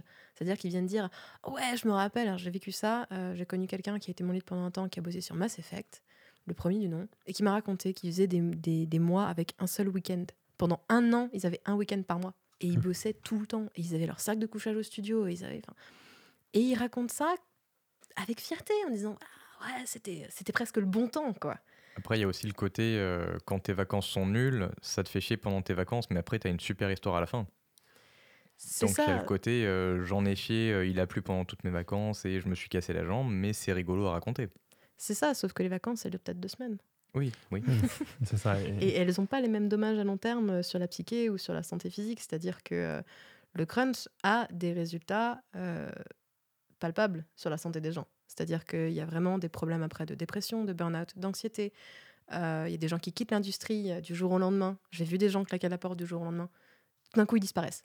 Ils sont plus là, ils sont plus à leur poste. Et on les retrouve un an plus tard après qu'ils aient fait le tour du monde. Et ils veulent jamais remettre les pieds dans un studio jeu vidéo. Jamais. C'est traumatisant. Voilà, je veux dire, je connais quelqu'un qui est devenu chaudronnier, quoi. C'est- le respect qu'on a pour les chaudronniers. hein. Exactement, mais c'est à l'opposé de ce que cette personne voulait faire à la base, quoi. Tant mieux que cette personne ait trouvé quoi faire, mais euh, Oui. dur, quoi. Et sinon, c'est vrai que tu, tu citais que bah, là, il y a des grands noms dans les grosses affaires, ce qui est logique aussi, c'est celle dont on parlait. Est-ce que du coup, avec une des échelles plus petites, ça va mieux ou est-ce qu'il y a d'autres problèmes? Parce que justement, les échelles sont plus petites, on a peut-être plus aussi de pression dès, dès qu'il y a un truc en retard. Bah, par exemple, quand on est à une échelle plus petite, peut-être aussi que la survie du studio dépend de la Mm. capacité du studio à produire quelque chose, ce qui n'est pas le cas quand on a un grand éditeur derrière soi, ce qui n'est pas le cas quand on a, on a des grands financements. Donc du coup, on a au contraire tendance parfois à faire des à s'auto-cruncher entre guillemets par solidarité ou parce que c'est important, parce qu'on a envie aussi. On a, on a cette loyauté qui se développe avec une petite équipe qui n'est pas la même que dans une grande équipe où Mm. on ne connaît pas les noms de tout le monde, par exemple, où c'est très dur de connaître vraiment tout le monde. Alors que là, bah, par exemple, dans mon studio, on est 8 actuellement. Quoi. Je les connais tous, toutes ces personnes. Peut-être un peu plus ton jeu aussi, j'imagine. Il y a peut-être aussi le côté de. bah, enfin, bon, c'est aussi le cas quand tu fais un jeu à 300, mais j'imagine que. survie, Aurélie, survie. J'imagine effectivement que quand tu es, quand es 8, il y a quand même côté. Tu fais un huitième du jeu et donc tu as vraiment envie qu'il sorte quand même. Quoi. Exactement, la pression n'est pas la même, l'emprise sur le projet n'est pas la même, et du coup, l'implication n'est pas la même, et on n'a pas l'impression que ça va être mal ce qu'on fait, parce qu'on est, on est là, mais non, mais c'est c'est pour ce projet, Mm. j'y crois, etc. C'est très facile de tomber dans cet écueil aussi, de trop en faire, sans aucune contrainte extérieure, entre guillemets. Mais c'est vrai que sur le long terme, ça peut être dangereux aussi. Euh, on va peut-être faire la troisième pause musicale pour laisser Aurélie tousser tranquillement. Euh, donc c'est Lucas qui a choisi une musique. Effectivement, il s'agit de Wiping All Out de Persona 3 Portable par Shoji Meguro et Lotus Joyce.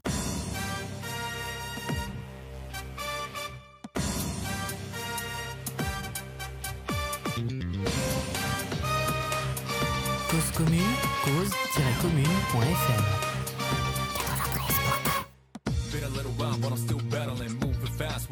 just prattling. No time for me, no tangling. Hit you in the spot with no angling. A lot of anger in it. Rhymes, quarter with spangles. Add some sounds in the times. Wangles, three dots connect to rectangles. Just like music sounds connect them rambles.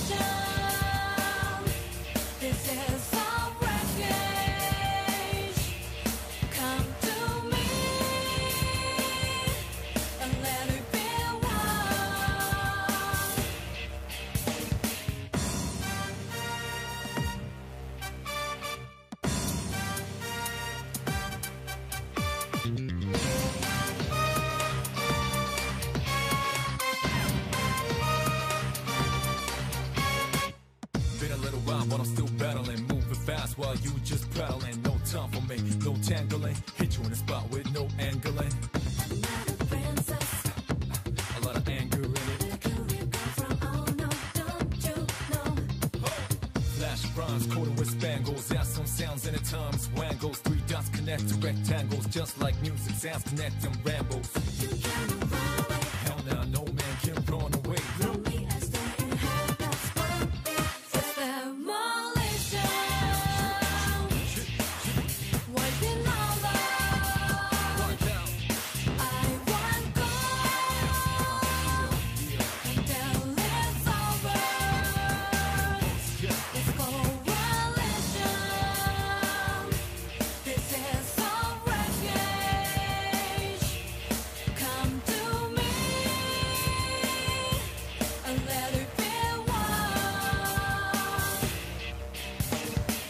Cause commune, cause-commune.fm. 93.1. Alors, on vient d'écouter une musique de Persona 3 portable. Wiping All Out par Shoji Meguro. Merci, parce que moi, je n'avais pas le nom, et de toute façon, même si je l'avais, je n'aurais pas réussi à le prononcer. Et on va continuer cette émission avec Miss Mew. Toujours pareil, si vous voulez nous rejoindre dans le chat, euh, vous pouvez aller sur cause-commune.fm ou nous écouter sur 93.1 FM. Si vous écoutez sur l'un, vous écoutez sur l'autre, c'est logique. Et si vous ne nous écoutez pas, je ne sais pas comment vous m'entendez. Et donc voilà, donc en dernière partie, on voulait parler un peu donc d'inclusivité dans le milieu de jeux vidéo. On parlait, on parlait de ton association. Alors, euh, bah, d'abord, parle-nous rapidement de ton association, effectivement. Alors, mon association CVD, je ne suis Oui. clairement pas toute seule. Euh, ton- dans le Mais, sens. euh, euh, donc je fais partie d'une association qui s'appelle le RIJV, le Rassemblement inclusif des jeux vidéo. Et donc c'est une association qui a pour but de rendre l'industrie des jeux vidéo plus inclusive. Parce qu'il y a un petit problème de ce côté-là aussi. Ah mince. Ah, c'est bizarre, ça, ça, Excusez-moi. Excusez-moi. J'ai tenté, de passer le PC. Ne casse pas tout, Léo, s'il te plaît. hein, c'est, ne fais pas de diversion. c'est un sujet sérieux. Euh, mais oui, du coup, effectivement, bah, euh, donc, euh, inclusivité, j'ai envie de dire pour qui et pourquoi Quel est le problème actuellement? Dis-nous tout. Pour qui Pourquoi? Bah Pour tout le monde, idéalement. Parce que Oui. malheureusement, euh, l'industrie des jeux vidéo a tendance à être assez exclusive. Tout comme finalement la pratique des jeux vidéo peut paraître l'être. C'est-à-dire que pour, pour beaucoup, les jeux vidéo, c'est pour les petits garçons et puis c'est tout.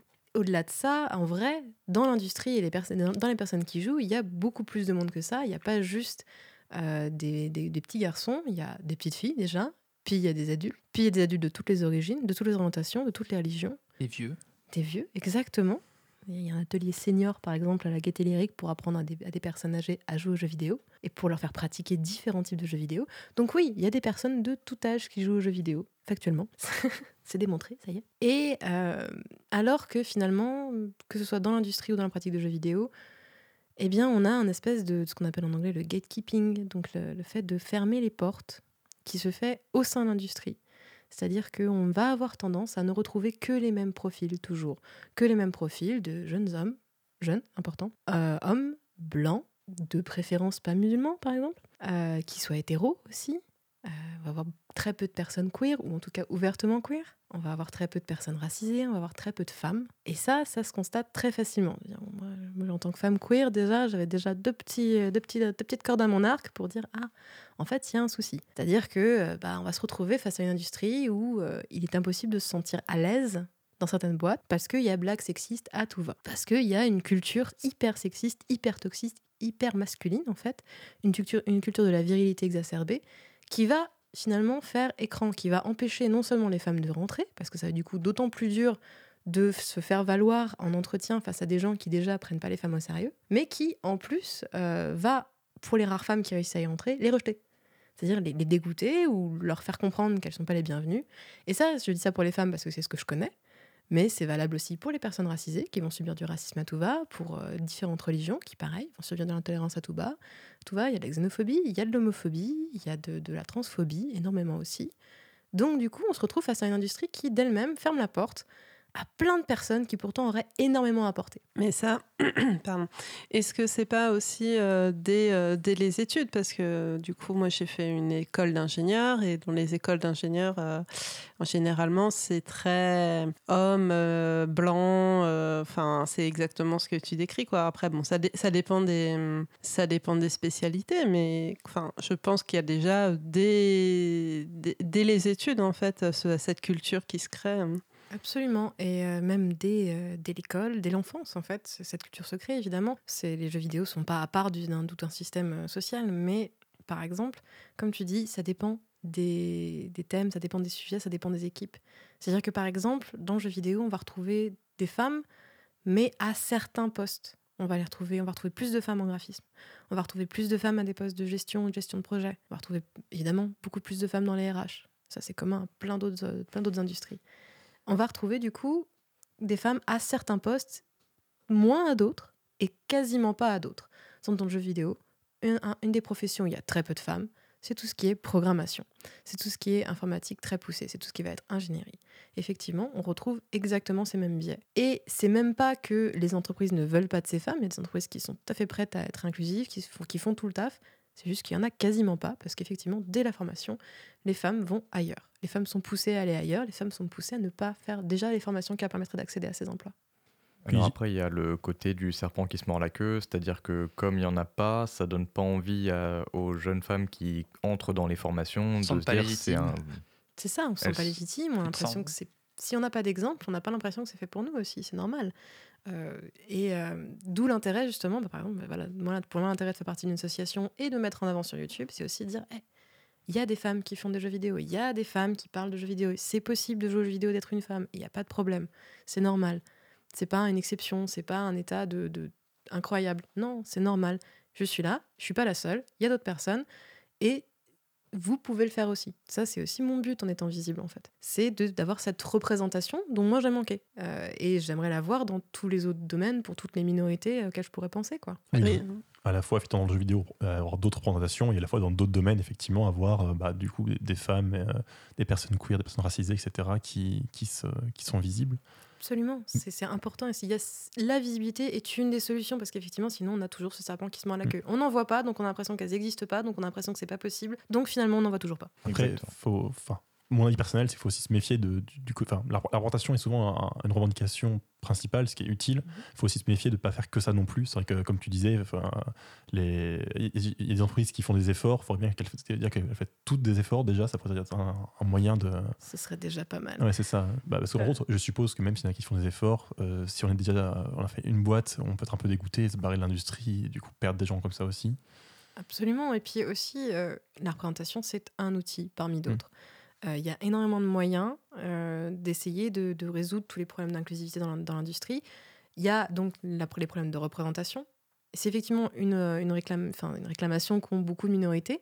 C'est une des premières choses parce que c'est la plus visible, justement, c'est la plus facile à mettre en avant, c'est la plus facile à faire prendre conscience aux gens. Disant, mais attends, tu vois jamais aucune de ces personnes-là euh, sur le devant de la scène, tu vois jamais aucune de ces personnes-là mise en avant. Évidemment, du coup, toutes les personnes qui leur ressemblent vont pas se sentir légitimes à rentrer dans cette industrie. Ça, c'est facile à expliquer, c'est facile à faire comprendre, c'est facile à communiquer. C'est plus difficile de dire oui, mais en plus, dans le quotidien, il faudrait faire ça, il faudrait faire ça, il faudrait faire ça. Et c'est plus difficile aussi de dire euh, bah, et de mettre en place des systèmes, par exemple, des systèmes de soutien. C'est-à-dire que pour les personnes qui sont déjà en place dans l'industrie, qui sont déjà là, qui ont réussi à se frayer un chemin euh, tant bien que mal dans une industrie qui à la base n'a pas l'air de trop vouloir d'aller eux, il faut ensuite pouvoir faire un petit peu euh, bah, le SAV. Il faut un petit peu pouvoir après dire bon bah ça se passe pas très bien, qu'est-ce qu'on fait, comment on soutient cette personne, comment on fait en sorte qu'elle parte pas, comment on fait en sorte que cette personne elle continue même si elle a une mauvaise expérience de, de se dire je vais rester dans cette industrie qui veut pas de moi. Donc du coup ça par exemple dans les associations on essaie de faire ça, on essaie de faire du soutien. Ça peut être du soutien psychologique, ça peut être juste de la solidarité, ça peut être juste de l'écoute, ça peut être juste du fait de, discuter avec la personne et de valider aussi son vécu. Parfois, ça va être du soutien financier. Parfois, ça va être du soutien juridique, par exemple. Vu qu'on a un syndicat, maintenant, c'est possible. Euh, donc, il y a d'autres façons déjà de, de continuer de militer, entre guillemets, ou au moins d'aider les personnes déjà dans l'industrie. Ça fait partie aussi de revendications et de besoins, en fait. Et du coup, dans ton assaut, le, donc RIJV, RIJV. Ouais, en, fait, en, en vrai, j'ai ouvert l'onglet, je, je m'en souvenais pas. Euh, vous, faites, enfin, vous faites quoi enfin, précisément Je sais pas, mais qu'est-ce que, qu'est-ce que vous proposez Qu'est-ce que vous faites Alors, on a plusieurs actions assez régulières. Donc, on a évidemment tout ce qui va être bah, représentation. On va tenir des stands dans des conventions euh, professionnelles. On a beaucoup de personnes. En fait, notre, notre association s'ad- s'adresse principalement aux personnes de l'industrie, mais toutes les personnes extérieures à l'industrie ou qui ont envie d'y rentrer aussi sont les bienvenues, évidemment. À partir du moment où c'est un sujet qui touche, bah, autant venir aider. hein. On a besoin de petits bras euh, et parfois de gros bras aussi. Euh, du coup, nous, on fait par exemple donc, des initiatives. Donc, on fait effectivement des initiatives de soutien pour les personnes qui sont dans l'industrie et qui sont dans des situations de discrimination. On, fait, on propose des réunions de soutien en non-mixité. Par exemple, ça peut être non-mixité féminine, non-mixité racisée si on peut, non-mixité trans si on peut. S'il y a besoin, on essaye de le faire. Voilà. Euh, on, aussi... On propose aussi à des gens qui ne sont jamais, euh, se sont jamais sentis accueillis dans le milieu, on leur propose des ateliers d'initiation pour découvrir euh, des compétences, pour découvrir des sujets de, de la création de jeux vidéo. Donc ces ateliers qui là sont ouverts vraiment à tout le monde en disant voilà, tout le monde est légitime, venez apprendre à faire du sound design, venez apprendre à faire du game design, venez apprendre à faire un jeu sur Unity, venez apprendre à utiliser tel logiciel, tel logiciel, tel logiciel. C'est déjà un premier pas avant même d'entrer dans l'industrie, de se sentir légitime à faire des jeux ou à faire quoi que ce soit dans les jeux vidéo. Euh, on va aussi, euh, ça c'est déjà nos, les trois principales choses qu'on fait et qu'on arrive à maintenir, ça reste compliqué. Et après évidemment, on va faire quand on peut, on va intervenir en conférence, on va essayer de parler, euh, bah, de prendre la parole quand on peut et de transmettre un peu un message et aussi d'aller voir des professionnels et de- d'en parler avec elles Ok, et donc ça, c'est, clairement fait pour l'industrie. Alors c'est vrai que moi, j'ai souvent plus un point de vue de joueur. Enfin, je pense un peu tout le monde ici parce que bah, on est des joueurs plutôt. Et étrangement, les joueurs restent sexistes aussi. Euh, Enfin, d'ailleurs, beaucoup de joueurs restent racistes, homophobes, Étrangement. etc. Et étrangement, voilà, c'est ça. Ça peut se constater- très vite sur une partie de jeux compétitifs en général, vu les insultes qu'ils volent. Et la question, c'est bon, j'imagine que ça, comment dire, ça se entretient un petit peu, puisque bah, souvent il y a des affaires de, euh, bah, quand c'est les femmes qui se mettent en avant. Alors, j'imagine sur YouTube, tu pourrais aussi en témoigner, mais euh, par ailleurs aussi en tant que game designer, un petit peu. un petit peu. Les joueurs ont souvent des mauvaises réactions, disons, pour être dans l'euphémisme. On va dire ça. Il faut savoir que j'ai fait mes premières années dans l'industrie à l'époque du Gamergate. Hmm. Je suis rentrée dans l'industrie genre un an avant le Gamergate.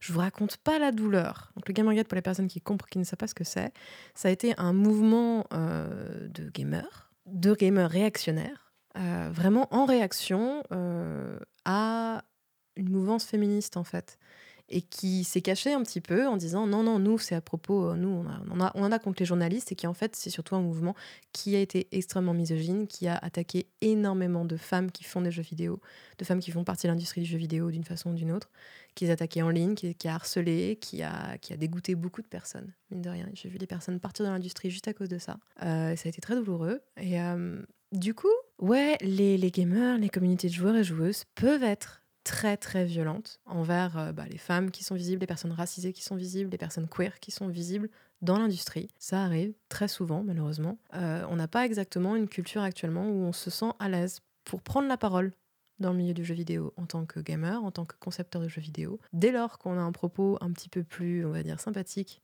et un petit peu plus tolérant, c'est très compliqué parce qu'effectivement, on a un milieu de joueurs et joueuses qui a été habitué à avoir toujours raison, à être le héros de l'histoire, et qui se pose pas la question de savoir si c'est pas les méchants. Hmm. Et l'autre question, du coup, alors, donc ton association, enfin, l'association dont on fait Mhm. partie ne s'est pas concernée par ça. Il y a des associations qui, ou d'autres mouvements qui essayent un peu de modifier un peu les joueurs, ou est-ce que pour l'instant, c'est pas. Alors, je te dis, je sais pas si tu connais ou pas, mais. euh, Il n'y a pas vraiment d'association, c'est plus, euh, on espère qu'à force d'en parler, qu'à force d'avoir ces discussions, eh bien, je dis on, euh, moi et d'autres, mais Mm. euh, je pense que c'est plus ça, c'est que un changement social comme ça, c'est pas évident parce que ça peut pas venir que du jeu vidéo.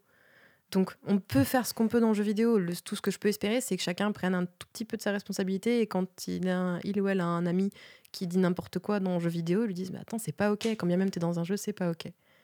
Euh, ça fait partie des petites choses comme ça. Et j'espère qu'au bout d'un moment, ça deviendra une vraie évolution. Et on la voit arriver. Il y a de plus en plus de ces discussions, c'est de plus en plus possible de les avoir, malgré la, malgré la peur, malgré les- le revers de manche qu'on peut se prendre derrière en termes de harcèlement ou autre. Ça vaut le coup et ça finit par prendre. Et j'ai envie d'y croire. Et c'est vrai que, en fait, ce que tu disais, c'est que bah, forcément, enfin, le jeu vidéo est particulièrement, j'ai envie de dire, euh, sexiste, homophobe, ce qu'on veut. En fait, euh, je veux dire, tout ce, qui est, tout ce qui est mauvais, on peut le retrouver assez facilement dans, dans les grosses communautés de jeux. Mais c'est vrai que malheureusement, c'est un problème assez général, alors qu'il a effectivement est très visible. Mais du coup, ça- on n'arrivera pas à guérir les jeux, vi- les jeux, les jeux vidéo ou l'industrie, effectivement, sans, sans réussir à régler le problème ailleurs. Quoi. Exactement. Au mieux, on pourra le limiter dans le jeu vidéo. Hmm. Mais si on règle pas d'autres problèmes de fond, ben, euh, finalement, ça, on pourra pas totalement régler le problème des jeux vidéo. Qui sait même, peut-être qu'avec le jeu vidéo, on pourrait guérir aussi l'autre côté. Ce serait bien, ce serait bien. bien. Mais ça fait partie. C'est une œuvre de culture. En tant qu'œuvre de cu- en en tant qu'œuvre culturelle, on a notre responsabilité dans la façon dont on forme la On peut société. influer les gens. Mm. Absolument. Est-ce que ça passe pas aussi euh, par euh, l'inclusion de personnages euh, bah, féminins, racisés euh, et queer en fait euh, dans les dans les jeux parce qu'on n'en voit pas des masses non plus quoi. Effectivement, on ne voit pas des masses non plus. Et ça aussi, c'est que bah, c'est très représentatif de ce qui se passe derrière les jeux, de l'autre côté, malheureusement. On voit très peu de personnages. Vous imaginez bien qu'on voit très peu de créateurs et de créatrices comme ça aussi. Et que même quand ils sont là, il est très difficile de se faire entendre et de créer des personnages qui nous ressemblent. Par ailleurs, enfin, j'imagine aussi que dans les plus gros jeux, il y a aussi des contraintes financières derrière et qui ont- on n'a pas envie de prendre des risques. Enfin, c'est vrai que j'ai envie de dire, enfin, c'est même pas que les jeux vidéo sont particulièrement réacs, j'ai envie de dire, mais de ce que je peux voir dans ce à quoi je joue en général, ça suit mais mollement, quoi. C'est-à-dire qu'effectivement, on a quelques relations homosexuelles qui arrivent en mode ah bah attendez, c'est bon, ça, ça, ça devient accepté, donc on en met une ou deux en option, etc. Ça, discrètement, là, comme ça, si tu joues euh, la quête euh. Side Quest X, Y euh, et que tu la gagnes, mais vraiment très bien, alors peut-être que Il- tu vois une relation. Disons qu'il y, a- il y a vraiment un côté, on suit le, le mouvement de loin en mode ah, ok, ça va, ça devient, ça c'est pas à la mode, mais il y a un public, on va un peu, un peu essayer de le satisfaire. Ouais, mais tu vois, en fait, c'est très en retard par rapport au cinéma parce que, par exemple, au cinéma, euh, on colle maintenant. Alors, bon, après, ça se voit au cinéma, hein, mais il y a le quota euh, de gens euh, noirs, le quota de gens chinois pour faire plaisir au public chinois, etc. Et donc, euh, en fait, au cinéma, dans les blockbusters actuels, ils essayent en fait de développer euh, une représentativité plus large, alors que dans les jeux vidéo, euh, bah, c'est encore, on en est encore au, au balbutiement. Alors peut-être qu'ils estiment que justement le public des jeux vidéo n'est pas le public des films et qu'il y a peut-être moins d'attentes de ce côté-là. J'imagine qu'un des problèmes, c'est que. Je sais pas si c'est vraiment le public qui est réel, disons, mais au moins ceux qu'on voit, effectivement, les, bah, les gamers, ce qu'on voit, effectivement, c'est ceux qui vont râler dès qu'il y a une femme à l'écran, qui vont dire. euh, En fait, là aussi, on est encore dans un serpent qui se mord la queue. Mm. C'est-à-dire que oui, il y a ce public, mais c'est pas le seul. Et considérer que c'est le seul, c'est aussi continuer de s'entêter dans le mur. C'est foncer dans le mur. Au bout d'un moment, ce public aussi, il en aura marre. Au bout d'un moment, de jouer au même jeu tout le temps, tout le monde en a marre. Tout le monde en a marre. Tout- Même, même, même les purs gamers les plus toxiques finissent par dire Ah, c'est encore la même chose, c'est encore le même jeu. Et malheureusement, au bout d'un moment, pour faire évoluer ça, il faut dire d'autres choses avec les jeux vidéo. Et c'est déjà le cas. Il y a déjà un public pour des jeux qui disent d'autres choses. Il y a déjà énormément de vagues de jeux indés, de jeux underground. Dès lors qu'il y a eu des jeux vidéo, il y a eu des jeux vidéo underground avec leur public. Ce public existe. Il y a juste à l'étendre. Et du coup, en fait, enfin, non seulement il y a comment dire, une cause juste, j'ai envie de dire, mais il y a aussi, même, euh, si on, même si on veut faire des jeux meilleurs, en fait, faut, il nous faut de la diversité parce qu'il nous faut le point de vue des gens qui, euh, C'est qui ça. ont quelque chose à dire, qui ont quelque chose à apporter. on s'entête à rester dans une crise d'adolescence. Vraiment, en termes de jeux vidéo, en termes de création de jeux vidéo, on a tendance à dire oui, mais notre public c'est celui-là, notre cible c'est celle-là. Du coup, bah finalement, on va refaire un jeu un peu comme ça. Je dis ça, mais c'est exactement mon travail. hein. Euh, je, suis, je suis complètement coupable aussi. Effectivement, il y a des contraintes économiques derrière, il y a des contraintes logistiques, des contraintes sociales et diverses. Mais même dans ces conditions-là, il est possible de pousser à un peu plus de présentation, à avoir des personnages un peu plus divers, à avoir de des nouveautés, à essayer de faire des communautés de joueurs moins toxiques, à prévoir dès le début de la modération. Enfin, il y a plein de choses à faire et ça aussi, c'est mon travail. Et ça aussi, j'essaie de l'inclure à mon travail et je je pense que c'est possible d'arriver au moins à un compromis et de ce compromis partir vers du plus radical. Bah, ouais, J'espère que tu vas y arriver. On va faire la dernière pause musicale parce qu'on va commencer à manquer de temps dans cette émission. Aurélie Alors, euh, nous allons écouter Starry Evans de Day After Tomorrow qui est l'ouverture de Tales of Symphonia. Cause commune, cause-commune.fm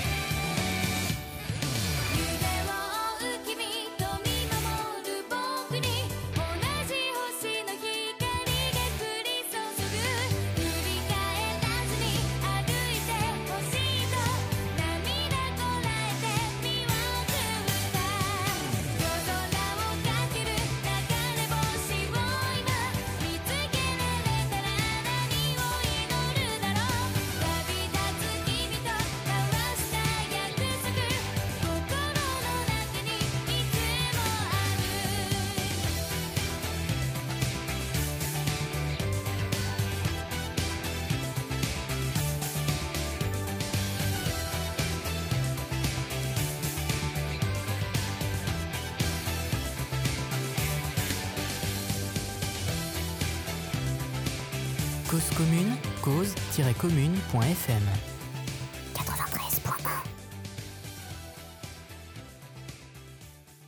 Donc on vient d'écouter Starry Evans, hein Oui, Starry Evans, The Day After Tomorrow pour euh, l'ouverture de Tales of Symphonia sur GameCube. Et donc visiblement un jeu très nostalgique pour beaucoup de gens dans le chat. Oui. Et pas que dans le chat, visiblement. Voilà, alors moi, j'avoue ne pas y avoir joué, du coup, voilà, ils vont pouvoir m'incendier. Ça, c'est, on- est peut-être trop jeune, je ne sais pas. Euh, donc, on va bah, presque terminer cette émission, puisqu'on finit à 22h30, et donc il nous reste que 8 minutes. Et voilà, donc on conclut. J'ai marqué conclusion sur le conducteur, je ne sais pas. Miss Mew, est-ce que tu as une conclusion à faire? Attention, abonnez-vous à sa chaîne, peut-être, je sais pas. Abonnez-vous, Voilà. Ouais, c'est- Alors en fait. Hervé fait tout faire maintenant par les invités. Mais Donc oui. il leur fait remplir l'émission, il leur fait choisir C'est- une euh, musique, choisir un jeu de la semaine, c'est et maintenant il leur fait faire la conclusion. J'ai C'est l'impression d'être en train de bosser sur une de mes vidéos. c'est quoi, à beaucoup ce plus reposant.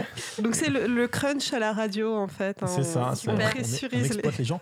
Eh, mais par contre, on fait un effort de représentativité, tu vois, c'est euh, pour une fois, même si jusqu'ici c'était pas terrible. bien, je- Oui, parce que bon moi je ne suis pas une fille, c'est bien connu. Non, mais parmi les invités, ah, mais, bon, ah, vous m'en mettez tous. De toute façon, on- ça va être l'heure du jeu de la semaine. On a- J'aurai quelques annonces à faire en fin d'émission pour la suite, mais ça, c'est un détail.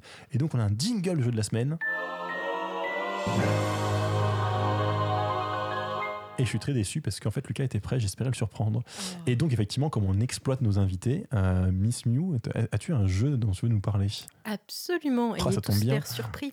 Oh. Euh, alors moi, je vais vous parler d'un petit jeu mobile qui actuellement remplit tous mes trajets dans le RER le matin et le soir. Il s'agit de Underhand, qui est un petit jeu qui est un mix entre un jeu que j'aime beaucoup, qui s'appelle Cultist Simulator, Simulator, et un autre jeu que j'aime beaucoup, qui s'appelle Reigns. C'est un petit peu un mix entre les deux, c'est-à-dire que c'est un petit jeu de cartes avec des thèmes Lovecraftiens, vraiment. On, joue le dirigeant d'un culte, et on a en main euh, des cartes de ressources qui représentent nos petits cultistes, euh, la nourriture, l'argent, euh, les reliques qu'on pourrait trouver et peut-être des prisonniers. Sais pas, peut-être. Est-ce que ce serait notre genre quand on fait un culte euh, mystérieux? Non, on est gentil. jamais, on est gentil. Et, euh, et du coup, on essaye, nous, de d'invoquer les dieux anciens. Et c'est comme ça, il n'y a que comme ça qu'on gagne une partie. Et là, on arrive sur une petite logique de roguelite, c'est-à-dire de petits jeux où on va recommencer plusieurs fois à essayer de gagner. Et parfois, on va perdre, on perd son avancement et on recommence. Et donc, euh, pour jouer avec ces petites cartes ressources, on va se retrouver face à des cartes événements qui vont nous dire des choses et qui vont nous proposer trois actions. Ces actions peuvent nous donner des cartes, ces actions peuvent nous, en faire sacrifier, et ces actions peuvent nous amener plus loin dans l'histoire. Ce deck de cartes face à nous, il reste le même toute la partie. C'est-à-dire que dès qu'on arrive au bout, il est remélangé. Ce qui fait qu'on sait ce qui nous attend au tour suivant, mais qu'en même temps, on n'est pas sûr d'arriver à notre but pour autant, on n'est pas sûr dans quel ordre ça va arriver, ni de quelle façon ça va arriver. Et au final, on se prend la tête pendant assez longtemps, mine de rien, à essayer de trouver la bonne combinaison, à essayer de résister à tous ces afflux d'événements pour réussir à invoquer nos petits dieux euh, un peu mystérieux. Et c'est un jeu très très beau et très très étrange et avec surtout un sound design intéressant, ce qui est rare pour du mobile. Puisque dedans, il y a des petites euh, parties de radio. C'est-à-dire que je trouvais ça du coup thématiquement assez intéressant. On entend la radio régulièrement s'allumer et réagir à ce qu'on vient de faire. On entend des mini-reportages qui réagissent au fait que peut-être on a kidnappé des enfants ou la personne qui vient nous livrer du lait, que peut-être on a fait, nous, euh, grande association adorée de la ville, une donation assez conséquente pour se blanchir, mais ça faut pas le dire. Donc voilà, c'est un jeu extrêmement intéressant d'une équipe qui s'appelle Spoopy Squad et dont on ne sait rien d'autre qu'ils ont fait ce jeu. Parce que cette équipe n'a pas d'autre existence que celle du shop Android où apparaît son nom et le jeu. Et on ne sait pas qui c'est, on ne sait pas d'où ils viennent, on ne sait pas s'ils en feront d'autres.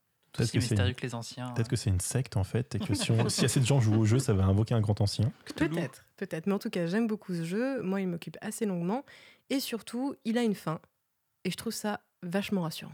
Mais euh, du coup, effectivement, c'est vrai que ça va être. Donc, je t'avais vu entre l'Indicade aussi, où tu as fait une présentation de de Cultist Simulator.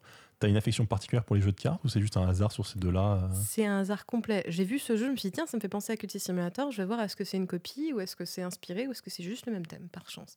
Par chance, c'est juste le même thème. D'accord. Donc, euh, il est gratuit, je crois. Il ça, est entièrement gratuit, il n'y a pas de publicité. Underhand. Voilà, donc il faut que je le teste en rentrant, je pense. Mais du coup, effectivement, enfin, je veux dire, tu, tu dis aussi qu'il y a un sound design, c'est pas courant, effectivement, ce sont des jeux qu'on joue dans le métro et compagnie. C'est vrai que alors, je me dis qu'on peut s'en passer du On son. peut entièrement s'en passer, il n'est pas vital. Mais j'ai trouvé ça intéressant d'avoir tout ce- l'impression qu'il y a vraiment un petit univers qui joue avec nous, même si c'est léger, parce que ça reste un jeu mobile et que ce jeu effectivement a une fin, et ce jeu on voit qu'il aurait pu peut-être être recréé, complété, polish un peu plus, mais euh, il est très bien comme il est actuellement, et je le trouve juste assez intéressant pour vraiment maintenir l'attention le temps d'un trajet. Il est parfait pour ça. D'accord. Des, des graves questions sur le Euh, jeu. bah, juste au niveau des graphismes, du coup, c'est quoi? C'est juste euh, les cartes qu'on voit et qui, qui tombent ou... C'est des cartes sur la table, mais euh, il y a des, un graphisme vraiment intéressant dans, la- dans les les illustrations des cartes. Il y a un style graphique assez impressionnant et assez inattendu pour un jeu mobile, assez rare, et que je trouve qui, moi, m'a immédiatement attiré, qui a fait que j'ai cliqué sur l'icône, évidemment, comme souvent on est dans le store, on fait Ah, qu'est-ce qui se passe? Ah bah tiens, ça, ça a l'air intéressant visuellement, donc je clique dessus. Et du coup, voilà. Ok.